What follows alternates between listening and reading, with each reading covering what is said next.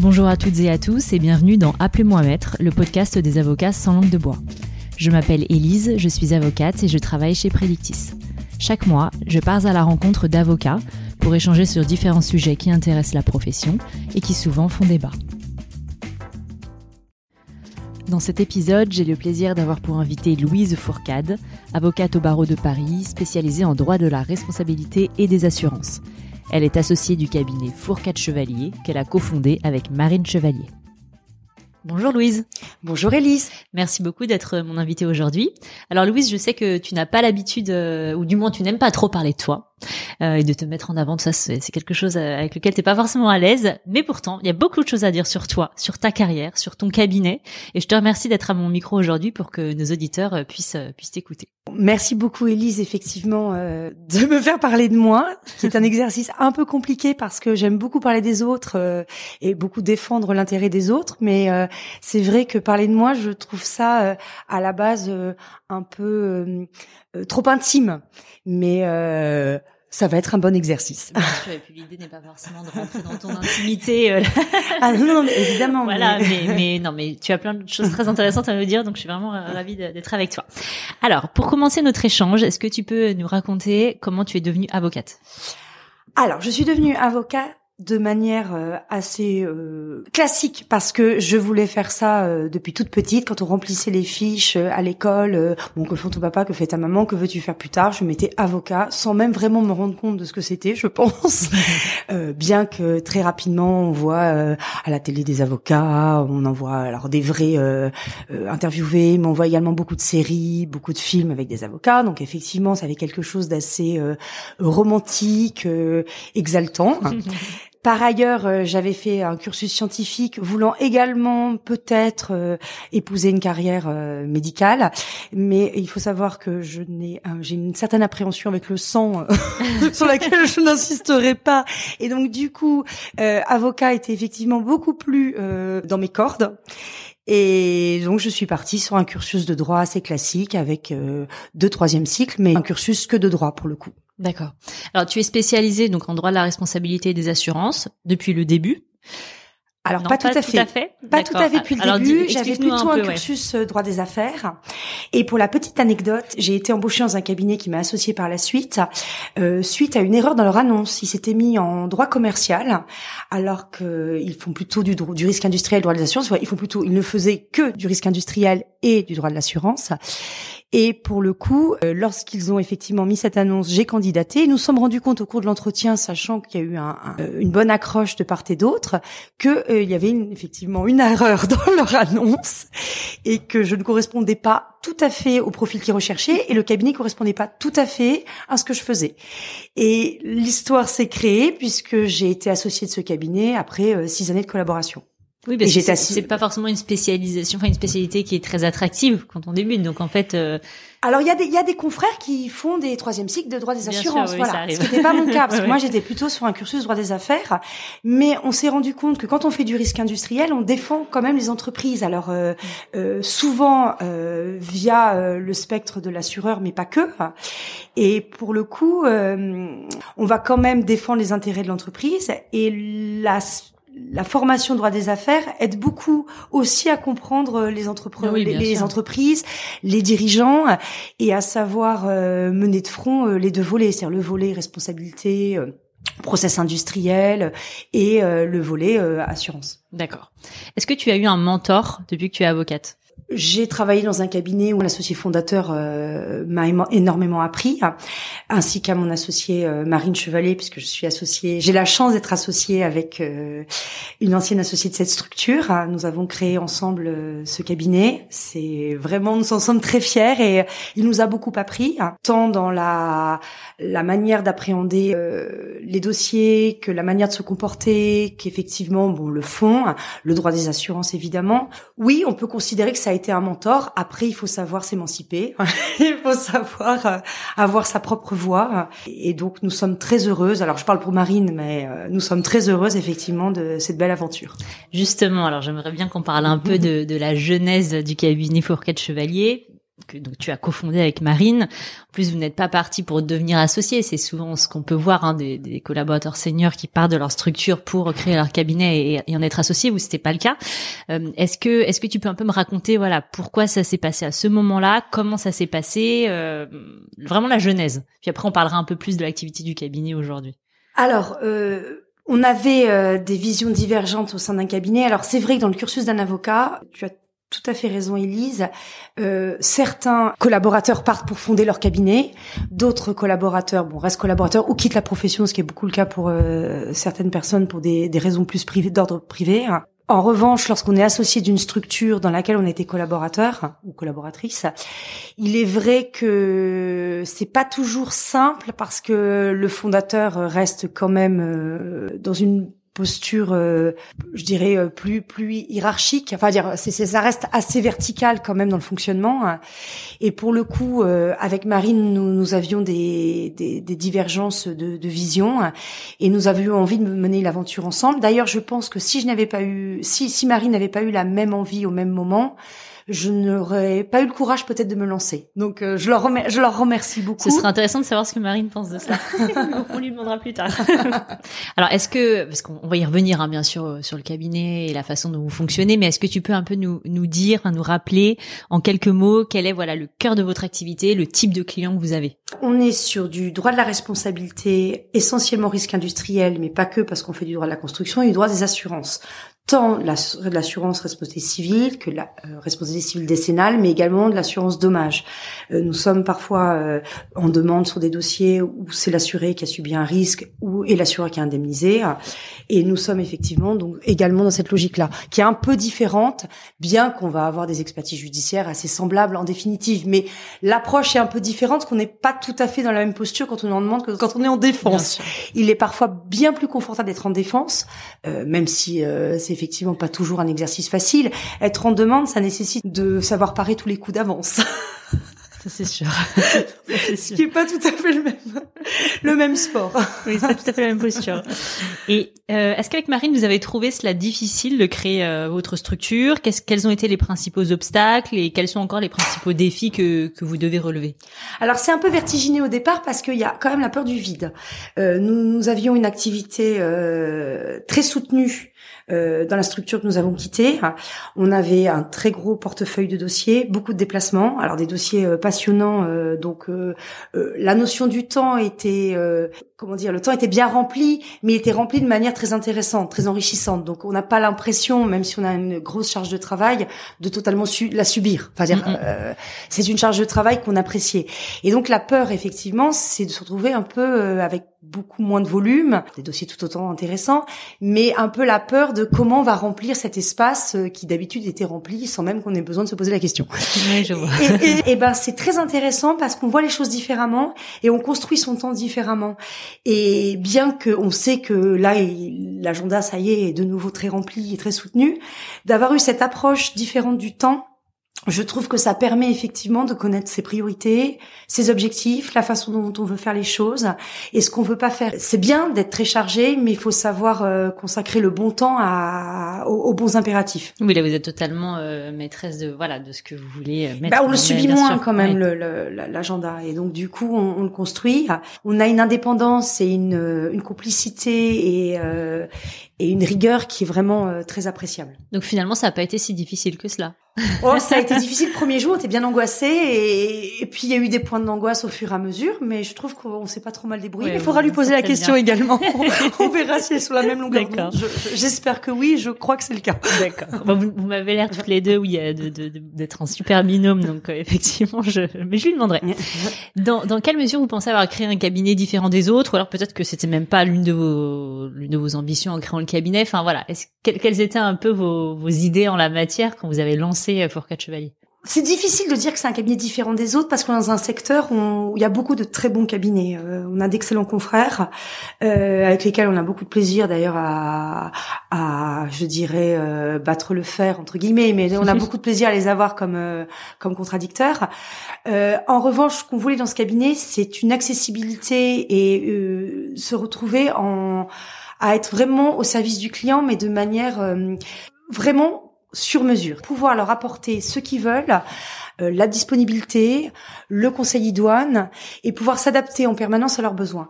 Alors à ce titre-là, je vais peut-être euh, anticiper un sujet, c'est que nous nous sommes formés à la médiation. Alors, Marine a pris un peu d'avance, elle a le diplôme de médiatrice et elle est inscrite auprès de la Cour d'appel de Paris en qualité de médiatrice.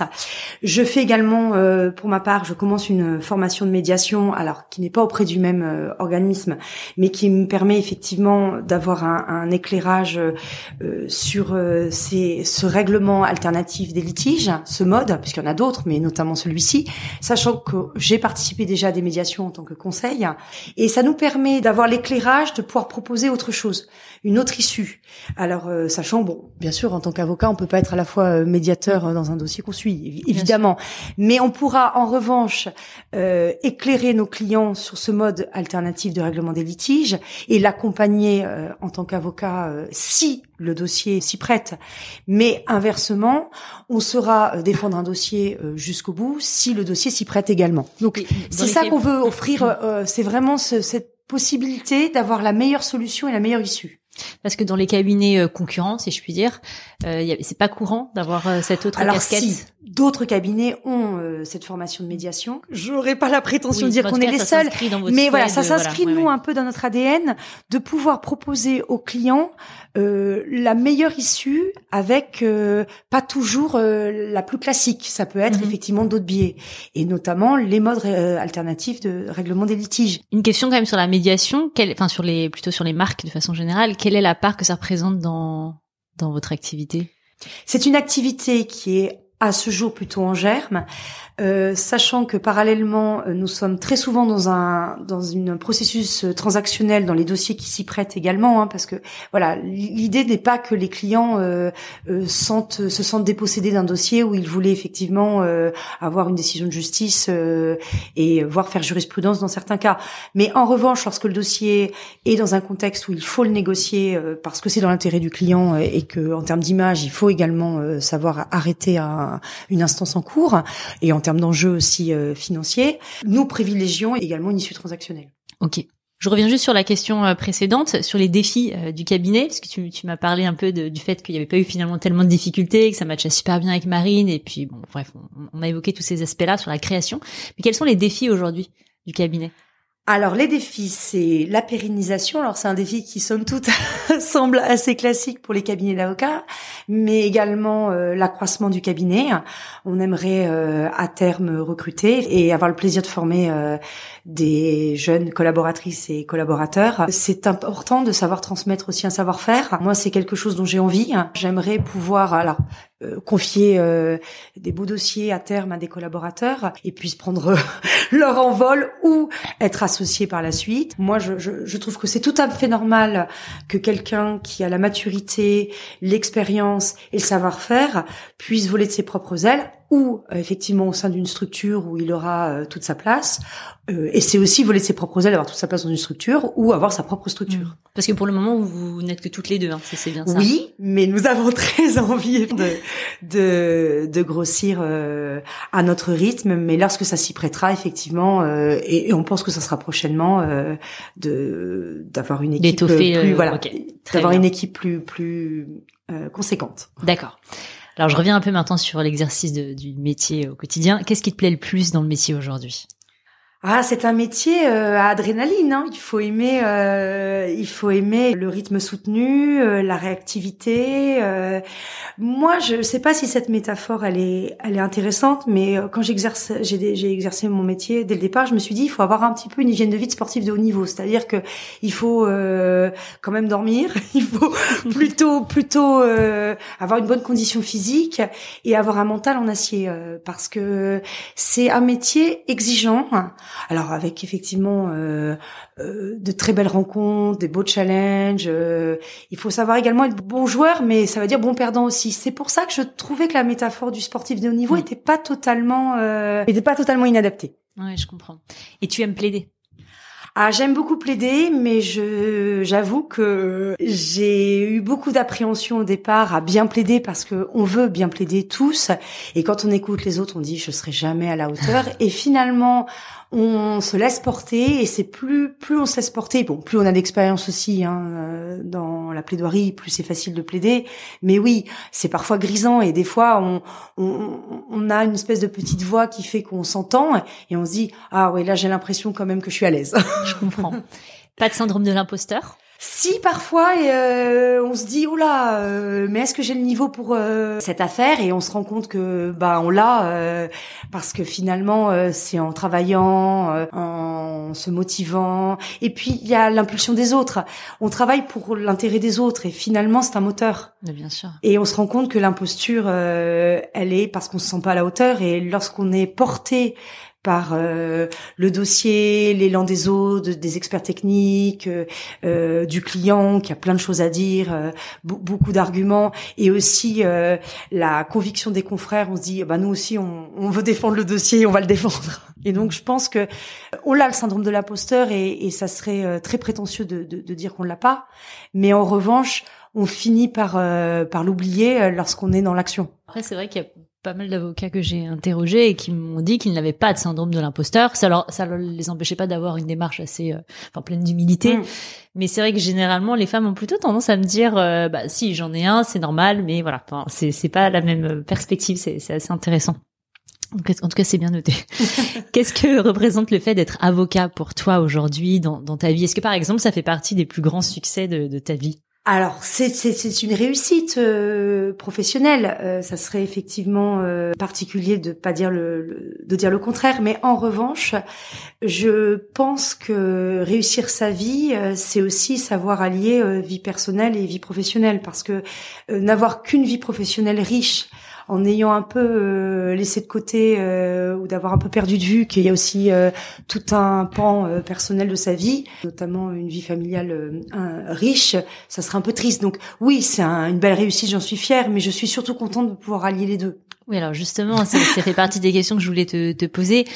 Effectivement, le métier d'avocat, c'est un métier d'une exigence rare, mais alors comment tu parviens à, à concilier justement cette vie professionnelle intense, exigeante, et que tu aimes et ta vie personnelle Comment tu fais? Alors je fractionne euh, mes journées. J'essaye euh, d'être euh, deux êtres différents. C'est-à-dire que quand je suis au travail, j'essaye d'être concentrée sur effectivement ce que je fais.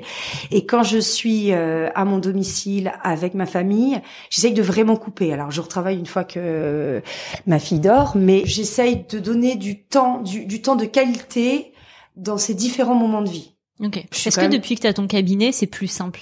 Alors oui, mais j'essayais quand même déjà dans le précédent cabinet de donner que du temps, euh, du, vrai temps de disponibilité, parce que je me rends compte qu'on ne peut pas s'occuper euh, d'un enfant tout en étant sur son téléphone. Euh, je pense que c'est du temps bon pour personne. Donc il faut savoir un peu cloisonner. Alors c'est pas des cloisons étanches.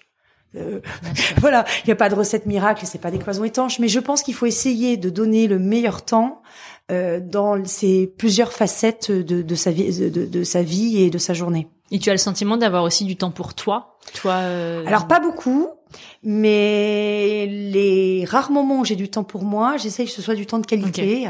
Mais je me sens pas en revanche frustrée de pas avoir beaucoup de temps parce que euh, je le temps que j'ai justement euh, euh, consacré à ma famille ou à mon travail sont à chaque fois du temps de qualité. Oui, c'est satisfaisant, donc euh, ça t'épanouit. Ok.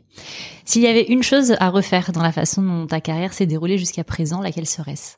À avoir un peu plus, euh, une, avoir une, avoir une dimension internationale. C'est vrai que je j'ai un peu négligé euh, cet aspect en débutant ma carrière, et après c'est très difficile effectivement une fois qu'on est sur une activité plus franco-française, même si on a parfois des dossiers avec un pendant à l'étranger, c'est quand même difficile après de s'inscrire dans une dynamique internationale oui, ce serait plus compliqué, mais il voilà. pas trop tard Alors, pour autant. Oui, les portes sont jamais fermées, mais c'est quand même euh, plus difficile. Oui, bien sûr. Non, mais ça, je, je vais pas dire l'inverse. Alors, la dernière fois, quand on s'est parlé, on avait évoqué le, le point de savoir si euh, si on voulait être appelé avocat ou avocate. Est-ce que tu peux juste nous, nous expliquer un peu ta position à ce sujet? Quand j'ai débuté, peu de personnes se faisaient appeler avocate en fait en réalité et les gens chez qui on faisait des stages euh, s'appelaient tous avocats et, et, et, enfin, les femmes se faisaient toujours toutes appeler avocat et mettaient pas forcément le e. Et c'est vrai qu'on a vu émerger euh, toute une génération où le e euh, s'est généralisé. Et en réalité moi je me suis rendu compte que j'exerçais mon métier de manière assez non genrée alors bien entendu, je suis une femme mais j'ai pas l'impression quand j'exerce mon métier d'être euh, particulièrement euh, une femme.